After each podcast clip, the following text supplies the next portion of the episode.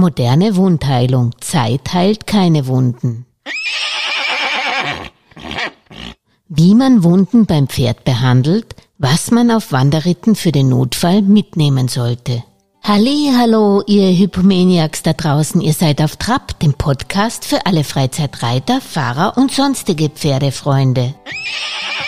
Ja, Velvet, wir geben ja zu, dass wir unseren Gast nicht ganz uneigennützig eingeladen haben. Denn Velvet und ich wollen vom 3. bis zum 6. Juni am Machfelder Schlösserritt mitmachen und dafür optimal ausgerüstet sein im Falle eines Notfalles. Dafür haben wir Susanne Bär aus Ulm in Süddeutschland zu uns eingeladen, die sich intensiv mit moderner Wundheilung beschäftigt. Ja, liebe Susanne, herzlich willkommen auf Trab. Vielleicht stellst du dich den auf Trab-Hörerinnen kurz vor, wer du bist und was du eigentlich machst so mit Pferden. Vielen Dank für die Einladung, hier auf Trab zu sein.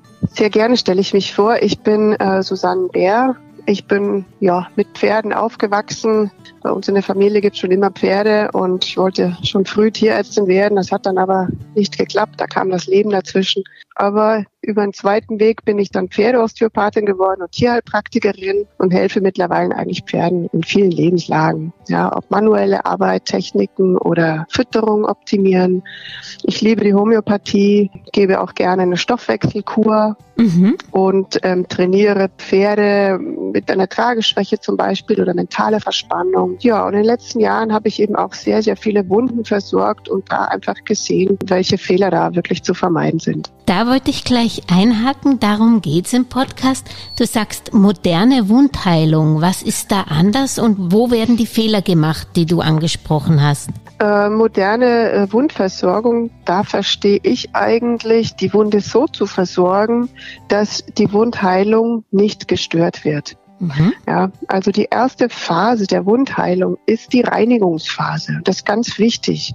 Und in dieser Reinigungsphase, das merkt man auch, wenn man eine oberflächliche Schürfwunde hat, da bildet sich dann so ein bisschen Blut, also so Plasma tritt aus, ein bisschen feucht oder natürlich ganz deutlich kann man sehen, wenn ähm, Wunden bluten. Mhm. Ja, das Blut dient im Endeffekt dazu, dass die Wunde gereinigt wird. Ja, Erreger sollen raus, Fremdstoffe, Härchen, ähm, kleines Staub und so weiter soll da raus, weil erst wenn die Wunde sauber ist, dann kann sich diese ganz dünne, feine Hautschicht bilden und das ist das oberste Ziel, was der Körper hat. Mhm. Denn er möchte verletzte Haut so schnell wie möglich verschließen. Ansonsten ist ja eine, eine offene Hautstelle immer auch eine Gefahr der Eintritt von Erregern, Eintrittspforte ja. für Erreger. Ja. Genau, und das ist für mich der Ansatz, dass ich eben auf frische Wunden ähm, ähm keine Fremdstoffe einbringe, auch keine Salben, kein Silber, keine Farbstoffe, um einfach die Wunde so sauber wie möglich zu halten, schon zu versorgen, ja. aber ohne ähm, ähm, Stoffe, die der Körper nicht kennt, gegen die er dann erstmal wieder anarbeiten muss. Ja, man muss sich vorstellen, er muss gegen die Schwerkraft einer Creme jetzt eine, eine neue, ein neues Häutchen auf dieser Wunde bilden. Und das ist äh, mhm. nicht so einfach. Ja. Das heißt, kein Zuckertö zu drauf tun und es zugleistern. Ja, das würde ich empfehlen. Also dieses Prinzip ist äh, immer noch sehr verbreitet. Ich weiß, ähm, ähm, ähm, es tut mir da auch wirklich leid, ein bisschen gegen den Strom, äh, was jetzt ein bisschen äh, Mut, Mut zu machen, auch mal was Neues zu probieren. Ja. Denn ähm, im Menschenbereich, da weiß man das schon und da ist ähm, im Endeffekt dieses Prinzip der feuchten Wundversorgung. Also dass man wirklich nur klare Produkte mit möglichst wenig Inhaltsstoffen, moderne Wirkstoffe äh, auf die Wunde gibt und dann zum Beispiel auch ein Hydrogel. Ja, das ist im Menschenbereich, weiß man eben auch, äh, dieses Prinzip der feuchten Wundversorgung ist mhm. da schon angekommen. Man weiß, die Wunden infizieren sich nicht so. Man kann Phlegmone beim Pferd gerade vorbeugen. Mhm. Die Wunden eitern nicht. Es mhm. bildet sich kein wildes Fleisch. Und das ist ja das, womit wir jetzt gerade oder womit wir immer wieder zu kämpfen haben. Yeah. Ja. Und das kann man damit effektiv vorbeugen, indem man schon Wunden richtig in der Erstversorgung ja, ja, ja. behandelt, sozusagen. Gerade die Erstversorgung ist natürlich für uns Wanderreiter dann beim Schlösserritt wichtig. Ähm, ich kann Ganz aber ja nicht genau. einfach das Wasser aus der Donau nehmen, oder? Das ist ja auch dreckig. Ja, Was mache ich ja, da konkret? Also ich habe tatsächlich äh, mir dazu äh, auch mit dem Wanderritt Gedanken gemacht und also wenn du kurz vom Ziel bist und äh, da ist jetzt erstmal sonst kein Wasser zur Verfügung, yeah. ist auch die Donau ein wunderbarer, also ist gut zur Reinigung. Also okay. reite da einfach zum Schluss nochmal, vielleicht die Donau ist ein bisschen tief, aber vielleicht findest du noch einen Bach oder so. Mhm. Ansonsten am Zielort den Wasserschlauch nehmen und ganz vorsichtig mit wenig Druck nur drüber laufen lassen und einfach äh, die Wunde reinigen. Das ist immer der erste Schritt, egal was man danach macht. Mhm. Und das heißt wirklich Wasser und kein Wasserstoff oder sonstige Zutaten oder, oder Propolis oder sonstiges, was einem so einfällt? Ähm, ja, genau. Sowas müsste man natürlich dann immer mit haben, ja. da haben. Ähm, aber ähm, äh, ich bin jetzt ähm, ein Freund davon, lieber was drauf zu machen, was nicht brennt. Mhm, okay. Und da muss jetzt jeder so für sich selber entscheiden, ob er jetzt sagt, ja gut, dann zieht jetzt halt ein bisschen, ich nehme eine alkoholische Lösung, sie hat sicherlich ihren Effekt, mhm. ja, aber es brennt halt. Ja. Mhm. Also es gibt auch Mittel, die nicht brennen, aber das ist jetzt äh, jedem ein bisschen dann eigener Gusto. Mhm. Ja. Und, und ich, was ist mit Beta-Isoton, was man immer früher so verwendet hat mit verdünnt? Ja, Beta-Isoton stark verdünnt brennt auch nicht, ja, mhm. und desinfiziert auch ähm, fördert aber nicht so sehr äh, den, die Wundheilung. Mhm, also okay. ähm, da, da weiß man im Endeffekt, dass Wasser, also Mittel auf Wasserbasis zum Beispiel, ja. äh, mittlerweile tatsächlich noch eine bessere, ähm, eine bessere Basis bilden, damit die Wunde sich schnell verschließen kann. Also das, das ist auch das, was wofür ich mich stark einsetze, mhm. dass man nicht wartet eben bis zum zweiten Tag, mhm. ähm, denn ein ähm, der Körper, wenn eine Wunde, wenn eine Wunde entsteht, mhm. dann ähm, setzt er sofort eine Entzündung in Gang. Mhm. Eine Entzündung heißt, er holt ganz viele Helferleins, um die Wunde zu desinfizieren und möglichst schnell zu verschließen. Mhm. Ja. Und, und das braucht aber so zwei Tage, bis er alle Helferschar äh, aktiviert hat. Ja. Und das sehen wir dann ganz oft. Du denkst dir, ach, ist ja nicht so schlimm, nur ein kleiner Kratzer. Kommst am nächsten Tag in den Stall und peng, mhm. ist das Ding nur doch größer, röter. Es ist rot, es ist entzündet, es ist vielleicht schon Eiter drauf. Mhm. Und das ist wertvolle Zeit, die man, ver, also die man nicht verstreichen lassen sollte. Okay, also wenn du eine Wunde entdeckst, mach sofort was. Und, mhm. mit Wasserschlauch reinigen ist, ist schon mal wirklich ein, ein ganz äh, guter Ansatz. Also mhm. es ist der erste Schritt. Und wenn ich jetzt zu Hause bin, wo ich meine Apotheke habe, meine ein bisschen größere, sollte ich dann mit destilliertem Wasser oder mit, mit Leitungswasser? Nee, kannst du auch immer Leitungswasser nehmen. Leitungswasser ist, ist äh, gut und mhm. ja, manche sagen, ich nehme dann lieber Kochsalzlösung, aber mhm. braucht man gar nicht. Du gibst ja danach, danach gibst du ja noch ein Desinfektionsmittel drauf. Mhm. Ähm, das Wasser dient ja nur den Schmutz zu entfernen. Ja, genau. dann sind wir gleich bei dem zweiten Schritt. Was empfiehlst du als Desinfektionsmittel, wenn man sie mal richtig gut gereinigt hat? Genau, da gibt es mittlerweile ähm, eben Desinfektionsmittel auf Wasserbasis.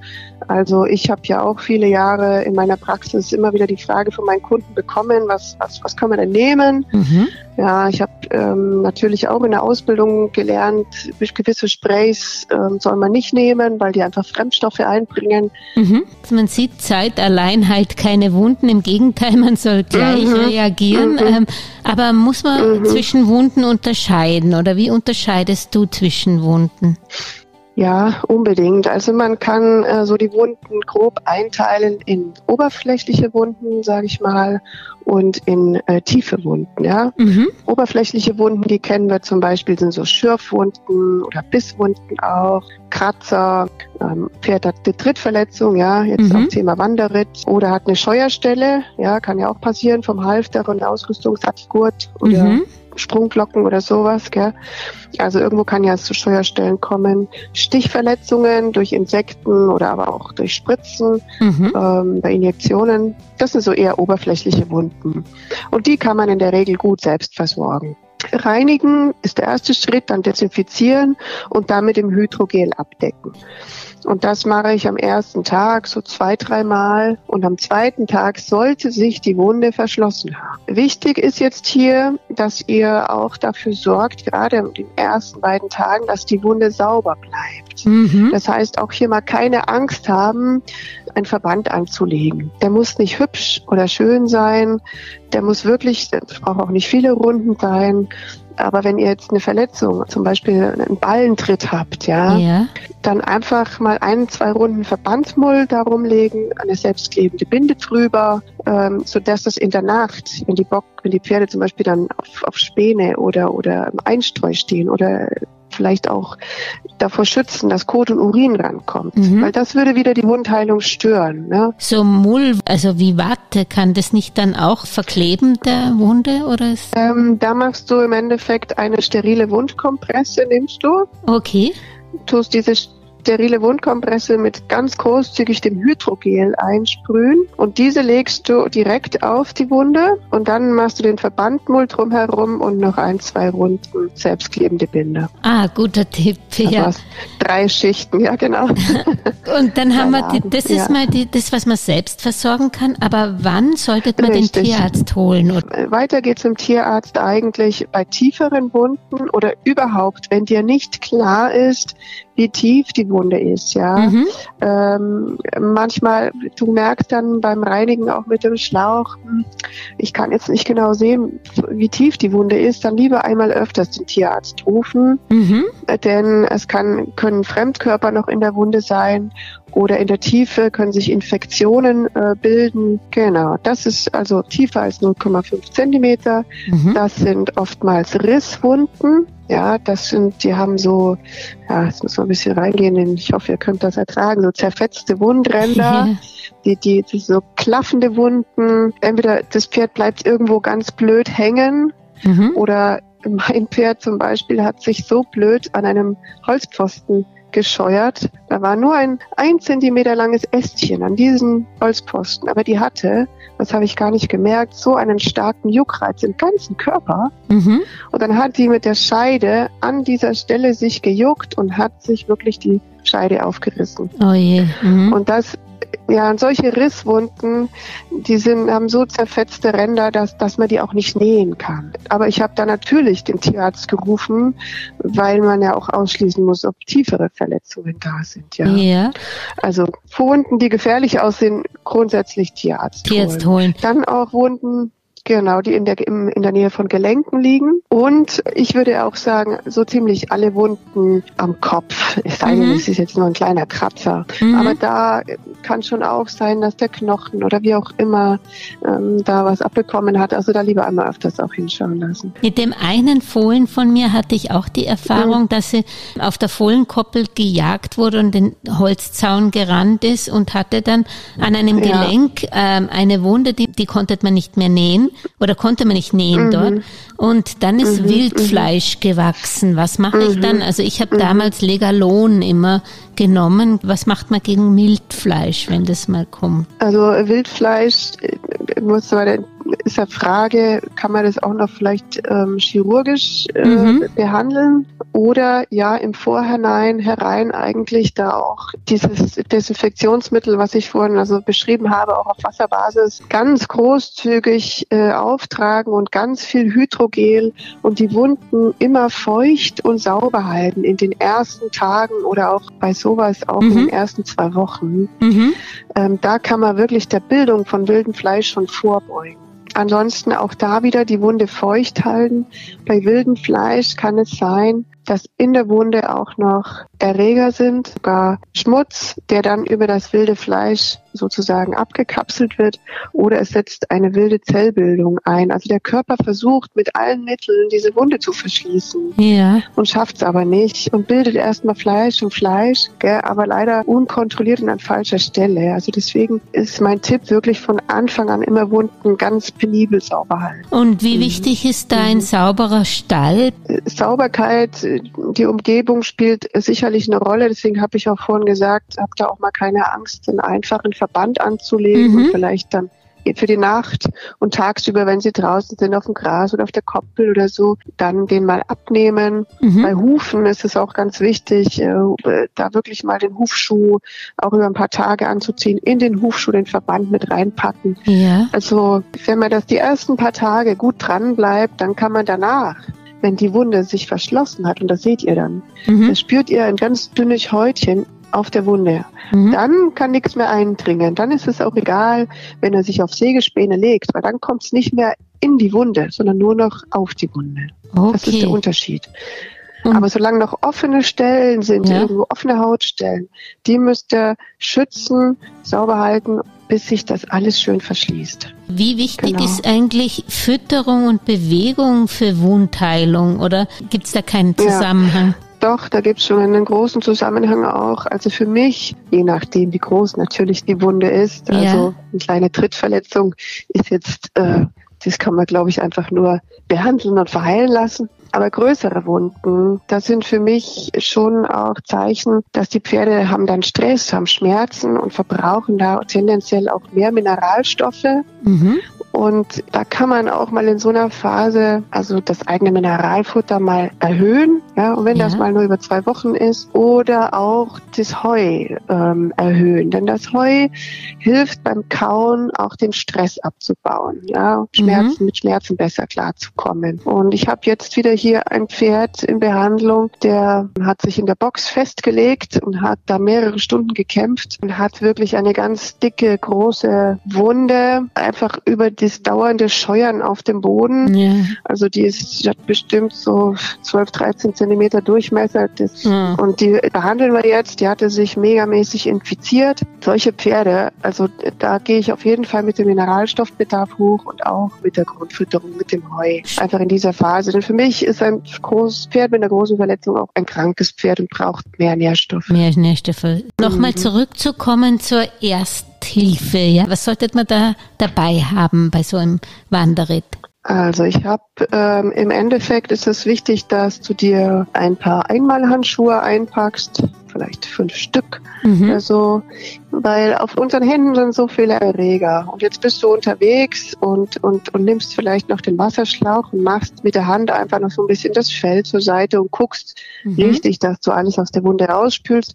Und da kommst du einfach mit deinen Händen, wo viele Erreger drauf sind, in die Nähe der Wunde da keine neuen einzubringen. Entweder du desinfizierst dir vorher deine Hände oder einfacher ist dann einmal Handschuhe zu tragen. Ja. Mhm. So dass also einmal Handschuhe, dann würde ich, ähm, wenn wir jetzt mal beim Verbandsmaterial bleiben, ein paar sterile Wundkompressen, die sind meistens so abgepackt erhältlich, so vier, fünf Stück auch, mhm. ähm, ein, zwei Mullbinden und, und eine selbstklebende Binde. Das ist alles nicht große Sachen. Ein Desinfektionsspray, ein Desinfektionsgel, auch zwei kleine Flaschen. Ihr habt ja da, glaube ich, auch so Satteltaschen und so. Genau. Ist natürlich mhm. die Frage, wie viel. Aber vielleicht kann man sich ja auch zu zweit oder zu dritt zusammentun und sagt, jeder nimmt ein bisschen was. Es verletzen sich ja hoffentlich nicht alle gleichzeitig.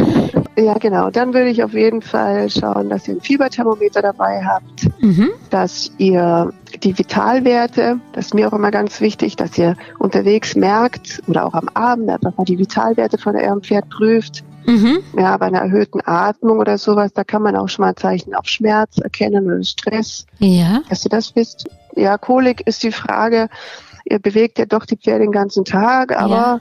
es kann ja auch mal sein, dass sie unterwegs vielleicht was Ungünstiges gefressen haben oder was mhm. nicht kannten, dass der so ein bisschen wie so eine Vergiftung bekommt. Da würde ich auf jeden Fall noch eine Packung Kohletabletten äh, ins, ins Gepäck legen. Also das äh, sehe ich immer wieder, gerade diese kleinen Ahorn, die sprießen jetzt auch ja. überall. Und die Pferde, die kennen das gar nicht mehr, dass die hochgiftig sind. Gell? Den Ahornbäumen. Die Samen, ah, die, Ahorn, die setzen okay. jetzt die, die kommen jetzt, ja, die kommen jetzt raus, die sind so vier, fünf Zentimeter oder zehn Zentimeter groß. Ja. Und, und sehen, ja, schmecken wahrscheinlich auch gar nicht gefährlich für die Pferde, aber haben also da ähm, das ist, ähm, kann tödlich sein. Also da müsst ihr auch echt aufpassen. Ja. Ah, das ist spannend. Und, und ansonsten, und, ja, das ist ein ganz wichtiger Punkt. Also und die Kohletabletten? nicht zu unterschätzen. Das sind ganz die normale Kohletabletten. das Gift. Ja? Ja, genau, aus der Apotheke. Ja, ja. Und die, die tue ich ins Wasser also oder dann spritzen? in Wasser mhm. und dann ins Maul geben. Und dann viel hilft viel. Also da könnt ihr auch erstmal nicht überdosieren. Wenn ihr sicher seid, das Pferd schwitzt und hat eine verstärkte Atmung, ist einfach ja. im allgemeinen Befinden äh, herabgesetzt, äh, fühlt sich an die Bauchkrämpfe und dann natürlich sofort, das ist ein Notfall, den Tierarzt rufen. Aber bis der Tierarzt kommt, könnt ihr schon mal Kohletabletten geben. Dann haben ja. wir jetzt so was im Notfallspaket drinnen ist. Es Und noch ja. vielleicht für jemand, der auch Homöopathie, homöopathisches ja. machen möchte, kann sich auch noch eine Annika in der D12-Potenz mit ins Gepäck nehmen.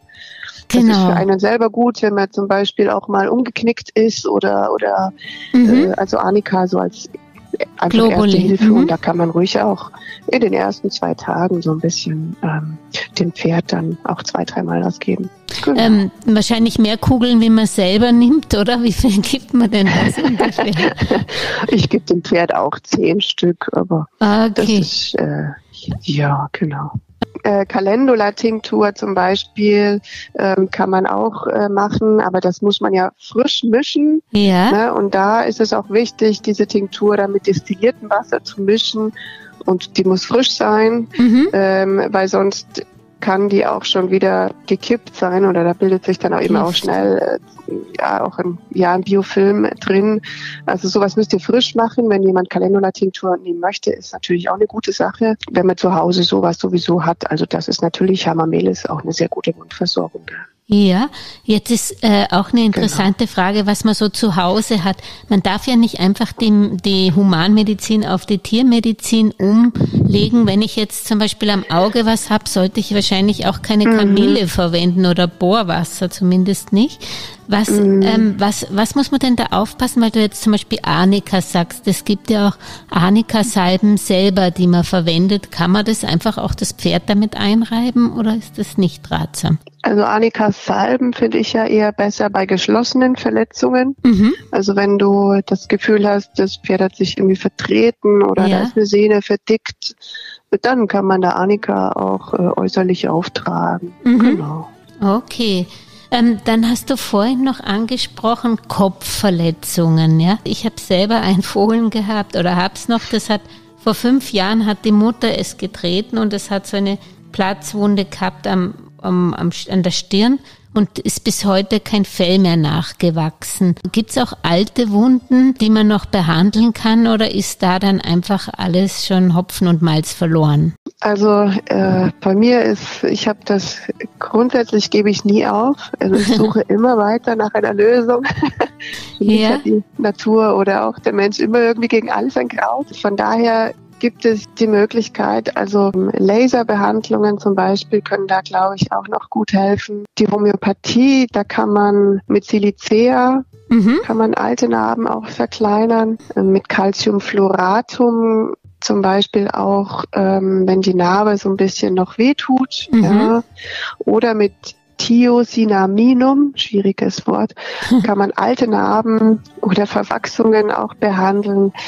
Da kannst du einfach innerlich probieren und äußerlich ähm, würde ich einfach auch mit dem Desinfektionsmittel nochmal das ähm, testen, nochmal einsprühen, reinigen vorher und dann hinterher das Hydrogel drauf, um einfach zu sehen, ja, ob man da die Zellregeneration nochmal unterstützen kann. Denn die ist ja offensichtlich noch nicht ganz abgeschlossen. Auch nach Jahren kann die noch nicht abgeschlossen sein, wenn mhm. kein Fell nachwächst. Mhm. Die hat dann irgendwann ja blockiert. Ja. Also ist noch nicht abgeschlossen. Okay. Und Genau, oder du probierst auch mal mit Narbencremes und sowas kann man auch mal noch probieren. Ähm, genau. Dann sage ich vielen Dank, Susanne, das war sehr, sehr tipptopp. Das wollte ich noch mal vielleicht so zur, zur Salbe oder Creme sagen. Es können sich eben auch unter der Creme, unter dieser Schicht, auch die Erreger dann weiter vermehren, mhm. ungestört. Also die kommen ja da gar nicht weg, die sind da drin, haben ein wunderbares geschlossenes Milieu mhm. und dringen aber tiefer ein. Mhm. Und beim Pferd, wir wissen es ja selber, am zweiten Tag oder dritten Tag. Also gerade an den Beinen ist die Phlegmone einfach die große Gefahr. Und das ist Schmerz fürs Pferd. Und da denke ich, dass wenn man können wir das wirklich dem Pferd viel Schmerzen und uns selber ganz teure Behandlungen vorbeugen, wenn wir einfach gleich am Anfang ähm, so ein Spray drauf geben. Dankeschön, Susanne. War sehr spannend und danke, dass du auf Trab warst. Was meint ihr? Ah ja, Rüdiger, ein eifriger Auf-Trabhörer, wollte noch sein über Generationen überliefertes Wundheilrezept loswerden, das beim Tier wie beim Menschen hilft. Die gewöhnliche Osterluzei. Sie wächst auch in unseren Breitengraden. Die nordamerikanischen Indianer setzten sie auch für Schlangenbissen ein. Die Blätter einfach trocknen der Osterluzei, wie Tee aufbrühen, erkalten lassen und dann einen sauberen Lappen damit tränken und ab auf die Wunde damit. So, und wenn euch diese Folge gefallen hat, würden wir uns natürlich sehr freuen über dein Feedback. Du erreichst uns per E-Mail an julia.auftrab.eu oder unter www.auftrab.eu. Wir sind natürlich auch auf Instagram. Sehr geholfen wäre uns, wenn du diesen Podcast auf einer der Podcast-Plattformen abonnierst und auf Trab natürlich auch deinen Freundinnen weiterempfiehlst. Bleib auf Trab bis zum nächsten Samstag. Deine Welchis deine Julia Kistner. Voraus galoppierenden Gehorsam, hier noch der Disclaimer. Diese Podcast-Folge könnte Produktplatzierungen beinhalten, wenn uns eine erfolgreiche Reitsportartikelkette, ein Pferdesportverband, Produzenten von landwirtschaftlichen Produkten und Fahrzeugen, Hallenbauer, Hersteller von Reitsportartikeln, von Reitmode, eine Futtermühle oder einfach ein Pferdeliebhaber sponsern würde. Die Welchis würden sich auch freuen, an spannenden Weiterbildungskursen als Testimonial teilnehmen zu dürfen. Wir freuen uns auf eure Anfrage unter julia.auftrab.eu.